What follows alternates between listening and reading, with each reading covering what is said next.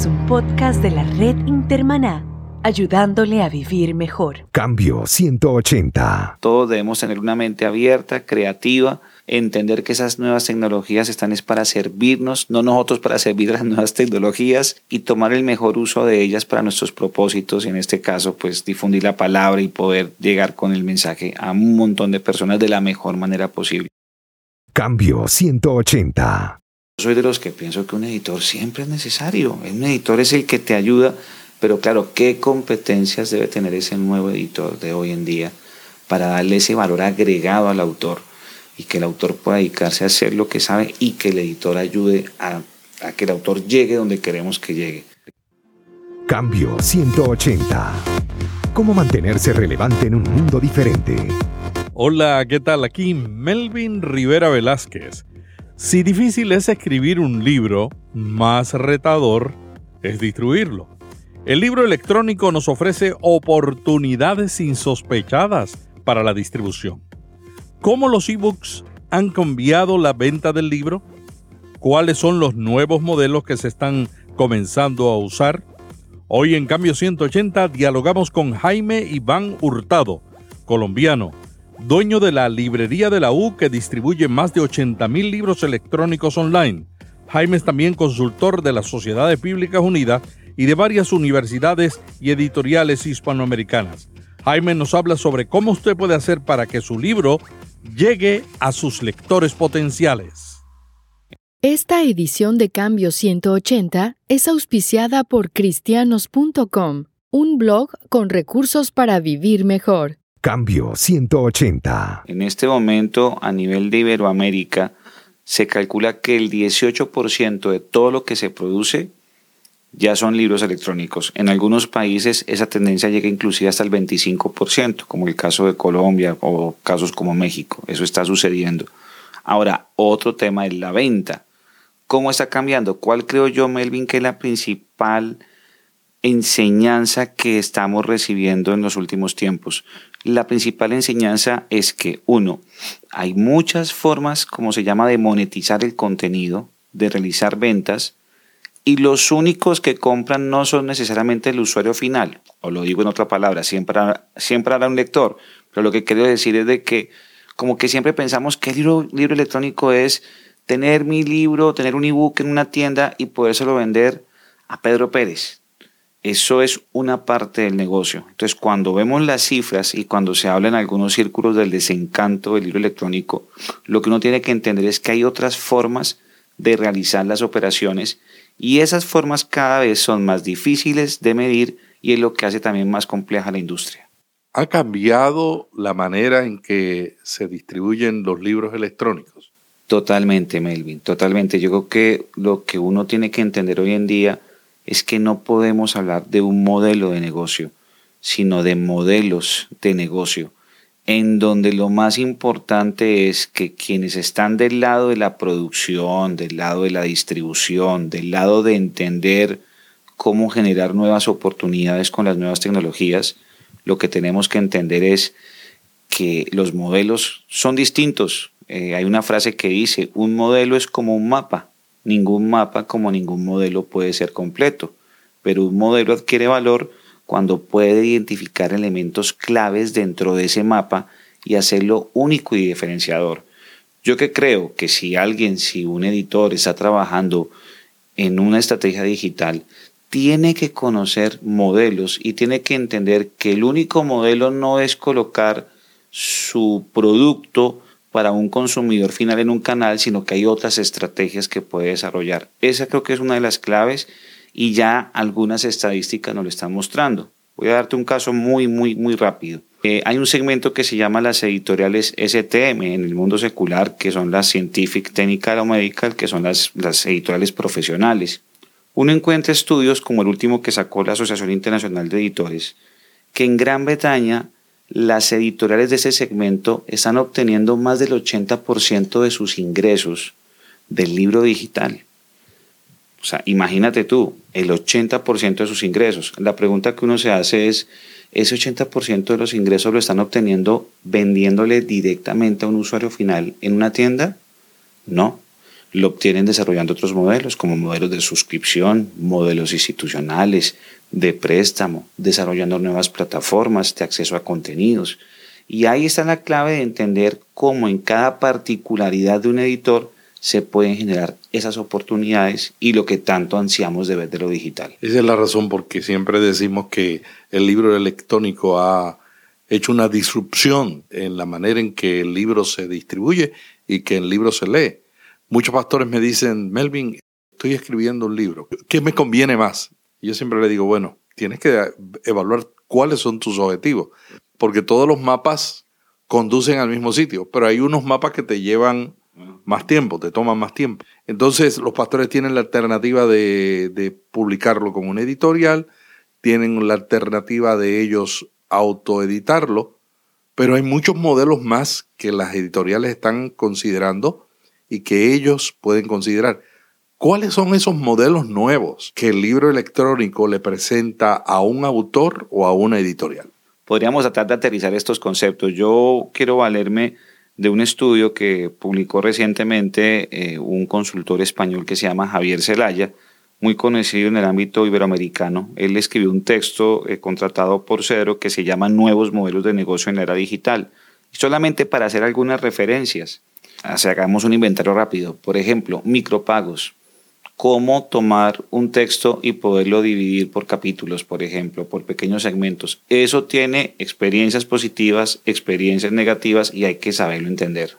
Por ejemplo, yo acabo de hablar con un editor con los que hacemos coediciones de libros de niños y me dijo que en el medio impreso él probó esa estrategia de coger un libro de niños y dividirlos en pequeños libros, pero que no le funcionó Dice que la gente prefiere, en el área del libro de niños cristianos con historia bíblica, prefiere comprar el libro completo. ¿Será que el modelo no funciona de la misma manera en todos los medios? Absolutamente de acuerdo. No funciona de la misma manera y no tiene por qué siempre funcionar. Y si vamos a hacer una estrategia de micropagos, habría que entender muy bien desde la fijación del precio, el tipo de contenido, las maneras de consumirlo, la pertinencia del contenido, etcétera. Eso conecta, por ejemplo, con otro modelo que tú lo has analizado en algunos de tus programas, que es suscripción. Los modelos de suscripción son muy interesantes. ¿En qué consiste el modelo de suscripción? Es lo que llamamos el Spotify de la música que tú lo has citado en tus programas, el Netflix de, la televisión, de las películas. Pues aquí estamos hablando de cómo desarrollar desde los libros modelos de suscripción. Hay algunas experiencias muy interesantes a nivel de Iberoamérica, 24 Symbols, el, el mismo Nubico, pero alguien, alguien me decía con mucha razón algo que es interesante. ¿Cuántos libros un usuario, un buen lector puede leerse en un año, por ejemplo? Y es donde aparecen los que llamamos los, los, los heavy readers, ¿no? los que son los lectores fuertes. ¿Cuáles son los mejores tipos de suscriptores para ese tipo de plataforma? Ese tipo de lector. Pero ¿qué sucede, por ejemplo, cuando ese tipo de lector no va a leer más de esos libros y tiene que pensar, bueno, yo voy a gastar, voy a invertir 10 dólares mensuales a, una tasa de 120 dólares al año a cambio de, o que esa plataforma no siempre te traiga, por ejemplo, la última novedad. Si tú eres un lector fuerte, sale un libro que te gusta y tú quieres estarlo leyendo el día siguiente. Entonces los modelos de suscripción tienen cosas muy interesantes, pero también están presentando complejidades y muchos, inclusive en estos casos de España, comentan de que no es mucho el futuro que tienen estos modelos. Ahora, ¿podríamos aplicar modelos de suscripción para otro tipo de literatura, para otro tipo de género? Probablemente sí, pero yo creería que hay que entender que no podemos competir, hacer un modelo de suscripción que tenga un millón de títulos, podríamos tener un modelo de suscripción que tenga menos títulos, pero ofrecerle valores agregados también a los usuarios. Entonces ahí es cuando la imaginación latinoamericana comienza a aflorar y a hacer cosas. A veces he pensado que el modelo de suscripción en el libro electrónico dentro del contexto de la iglesia funcionaría si un agregador toma los libros de todas las casas editoriales y tú tienes un club donde hay una diversidad de temas o estás eh, suscrito a un programa que solamente tiene un tema que es el tema que a ti te gusta. O sea, uno se puede aburrir aún siendo un lector voraz de solamente los libros de una editorial o de un tema. Estamos totalmente de acuerdo. ¿Y qué pasa cuando tienes tu tarjeta de crédito y comienzas a ver mes a mes que te están cargando 9, dólares por aquí, otros 9 por allá, otros 10 por allá, y no tienes como esa satisfacción? Por eso quizás hoy también podemos hablar más de suscripción que de membresía. En ese ejemplo que tú colocas, el desarrollar una especie de club, entre comillas, donde se obtengan ese tipo de valores agregados, iría más allá del modelo de suscripción entonces, membresía es un modelo que como que va más a fondo de lo que podría ser un modelo de suscripción, que también es muy interesante. Hay otros modelos que son los que hemos eh, escuchado siempre, los modelos freemium, que es esa combinación entre lo gratis y lo que se paga, las aplicaciones que casi todas las aplicaciones que conseguimos en las, en las, en las apps son modelo freemium porque te dan algo gratis y si quieres más pues pagas un poco más. La publicidad sigue siendo algo muy importante y la publicidad aquí en los nuevos modelos de negocio va a tener mucha repercusión, por eso hablamos de publicidad insertada. Hay modelos fuertes donde se está haciendo publicidad en estos medios digitales. Y aunque no lo creas, Melvin, aparece otro modelo que a veces cuesta trabajo entenderlo, que es el Open Access. Porque cuando tú escuchas Open Access, lo primero que uno entiende es gratis. Pero es que Open Access no necesariamente gratis. Open Access es anexo, es acceso libre a los contenidos, pero como dice una persona que aprecio mucho, que es Fernando Zapata, director del celular, pues alguien en un modo de negocio siempre alguien tiene que pagar la factura. ¿Quién paga la factura? O sea, eh, la industria editorial no puede vivir del aire o de, o de buenos deseos. Esto tiene una industria detrás. Entonces, por ejemplo, en el Open Access, tú encuentras journals hoy en día en donde los autores pagan para que sus artículos sean publicados. Cuando uno explora a fondo esa visión, entiende que muchas veces, casi todas las veces, son revistas muy prestigiosas que cuando le cobran a los autores porque tienen que mantener un modelo de negocio. Está también ahí, aparece mucho el modelo de los, de los donantes, de las instituciones que patrocinan publicaciones. Y eso se conecta con otro modelo de negocio que es muy interesante, que es el de crowdfunding, ¿no? De cómo poder tener mecenazgos de alguien que te apoye o muchos que te apoyen con un dólar para el proyecto, para desarrollar un proyecto editorial. Eh, hay un modelo, por ejemplo, que se llama paga lo que quieras. Paga lo que quieras es que si quieres págame y si no quieres no me pagues. Y, y, son modelos a veces que son arriesgados, que tienen una filosofía interesante. El modelo de crowdfunding tiene una filosofía interesante, pero a veces cuando dice, bueno, ¿y esto yo cómo lo puedo aterrizar en un proyecto sostenible? Hay gente que lo está haciendo y con, con ideas y con iniciativas muy novedosas, muy fuertes. Bueno, en nuestros contextos latinoamericanos la, la cultura de donar no es muy arraigada pero sin lugar a dudas, haciendo gestión se pueden obtener recursos siempre y habrá quienes ayuden a pagar esa factura y a sacar los proyectos adelante. Eso sí, no hay duda de eso. ¿Qué sucedería en América Latina si pusiéramos todos los libros cristianos en Paga lo que quiere? No tengo respuesta a esa pregunta, pero no quisiera hacer Yo lo sé, yo sé, yo sé que lo pasaría. Nadie pagaría nada. Es un experimento arriesgado. muy arriesgado, sí. Sí, habría que, habría que tenerlo ahí en modo de test, en modo beta, para ver si lo continuamos o lo cerramos. Y fíjate que cuando hablamos también de tener mucho contenido, aparecen aplicaciones y acá es importante que todos puedan entender que estos modelos tienen también combinaciones, se conectan, uno puede combinar un poquito de uno con el otro. Por ejemplo, se habla de los bundles, los paquetes, ¿no? Entonces, ¿cómo hacer un paquete de?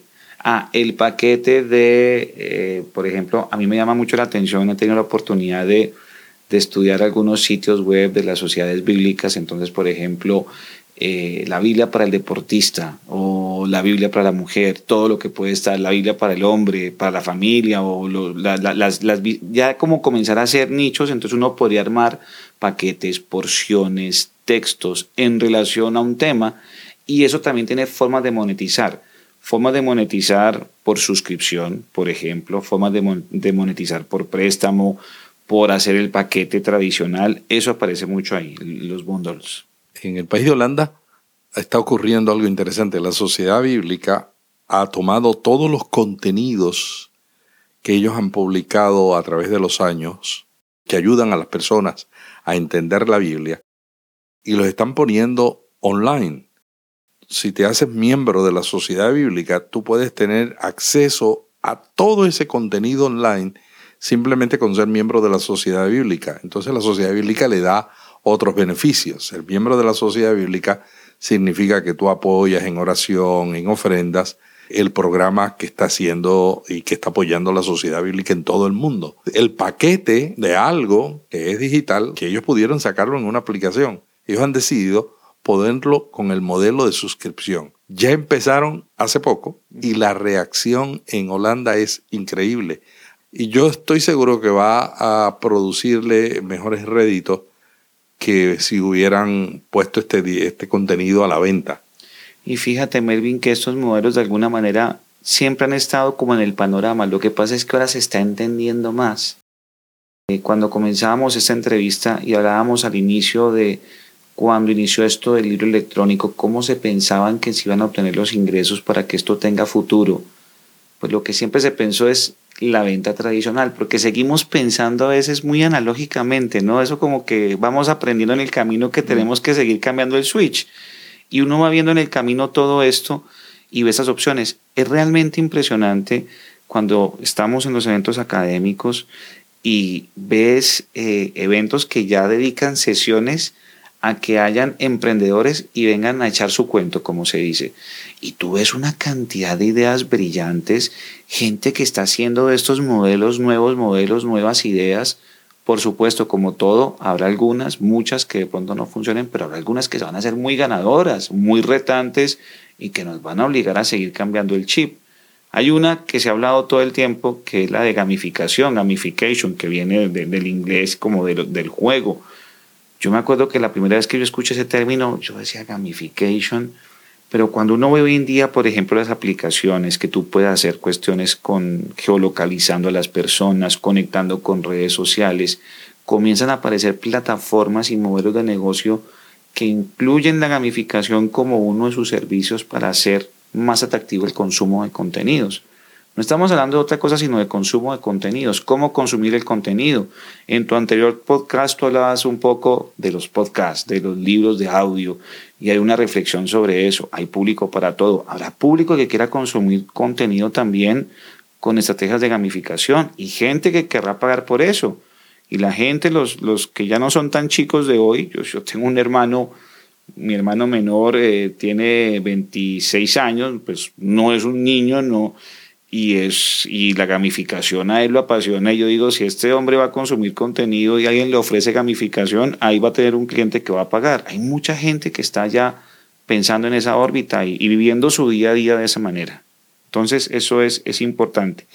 La, la venta directa es otro modelo que aparece en el panorama y es una tendencia fuerte. En el, en el Digital Book World de este año, en enero, estos eventos siempre terminan como con unas especies de pronósticos, ¿no? De tendencias.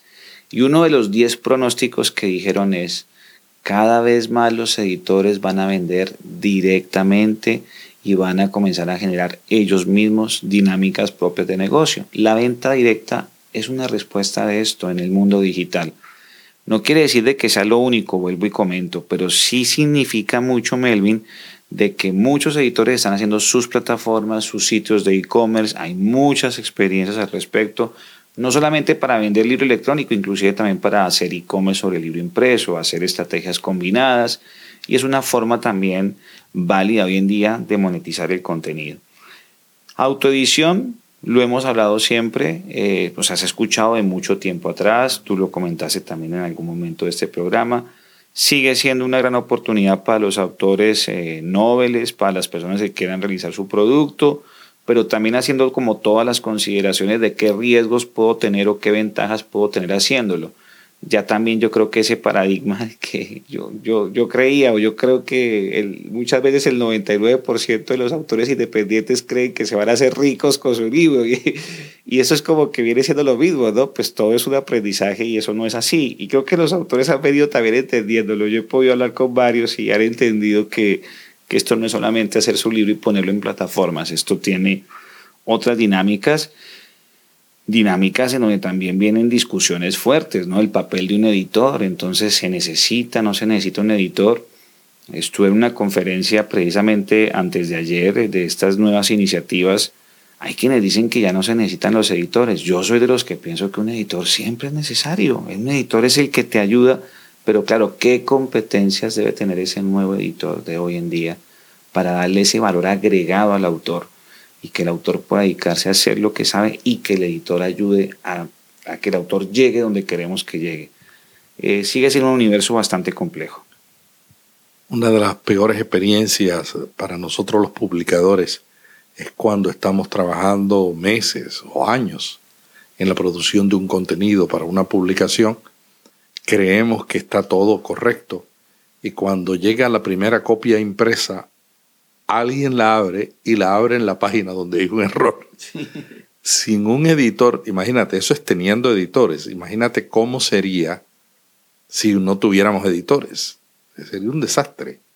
O sea, yo creo que para mí, para mí hay dos cosas. Para mí el editor y el diseñador. Yo no consigo a un autor diseñando portadas, a menos que sea un artista, ¿no?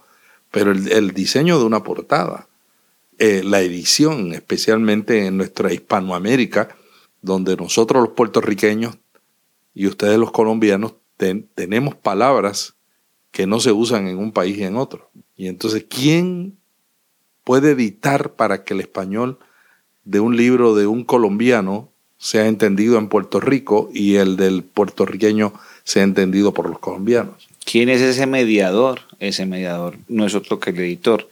Y fíjate, Melvin, que todo lo que estamos haciendo tiene un objetivo final, el lector. Y en esto de los nuevos modelos, lo que debemos entender es que el lector cada vez tiene un papel más activo en su rol como lector. Ya hablamos de un prosumidor, es un nuevo término que aparece, que es ese lector que comienza a tener un, rol bastante fuerte y comienza casi que a ser generador de contenidos. Entonces hay que pensar mucho en que todos estos cambios implican también que la manera en que hemos venido desarrollando nuestros ejercicios, seamos editores, seamos autores, que queramos llegar con contenidos a unas comunidades específicas, están teniendo cambios importantes. Recordemos de que ya la tecnología existe, no hay que inventársela. Ahí también hay otra gran moraleja y es, como decimos nosotros, no vamos a reinventarnos el agua tibia. Hay un montón de proyectos que tú conoces que se meten a hacer unas cosas muy complicadas y resulta que ya alguien lo ha hecho, ¿no? Es, bueno, es algo en lo que tú te has especializado de cómo evitar el desperdicio, cómo hacer mucho más eficiente un proyecto. Y en ese sentido, yo considero que las herramientas están ahí hay gente que ha ideado cosas y uno debe tomar lo bueno de eso para bien propio y como para generar algo, algo bueno para los demás y hacer algo que sea posible y tratar de no equivocarse porque claro, en estos nuevos caminos, en estos mapas nocturnos, pues hay riesgos también fuertes, pero, pero no todo es una nebulosa, hay caminos, hay, hay rastros que uno puede ir siguiendo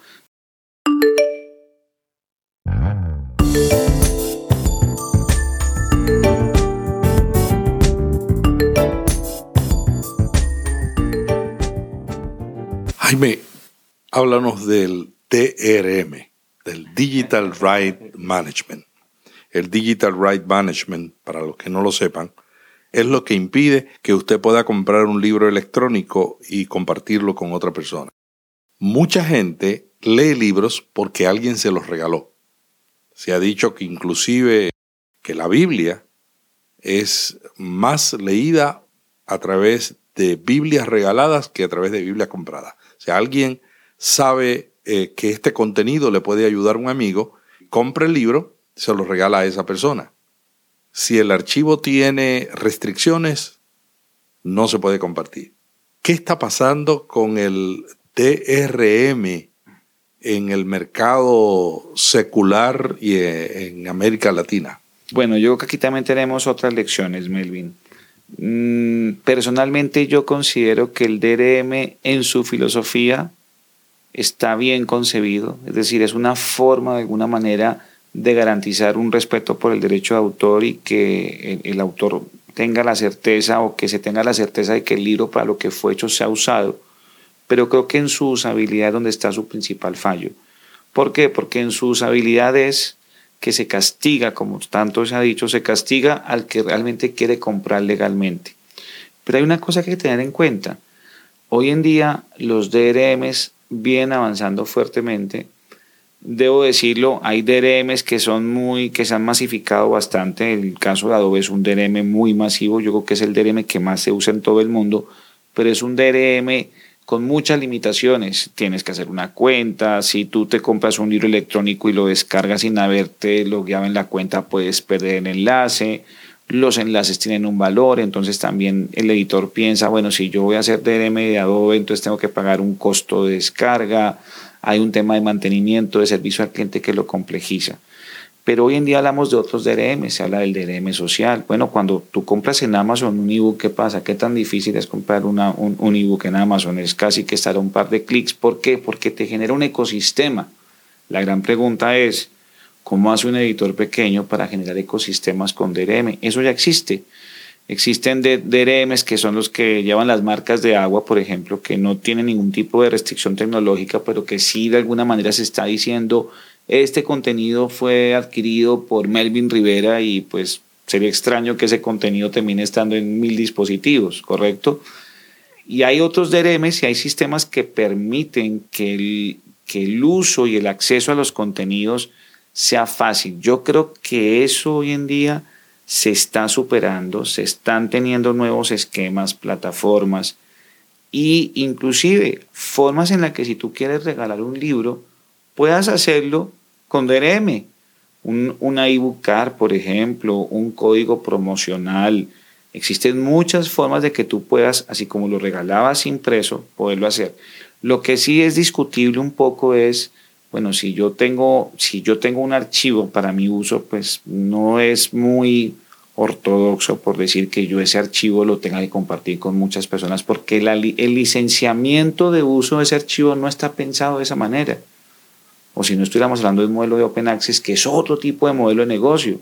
Y entonces alguien se mete en un Open Access, pues no le coloque DRM, busque otra forma de desarrollar su negocio y ejecútelo.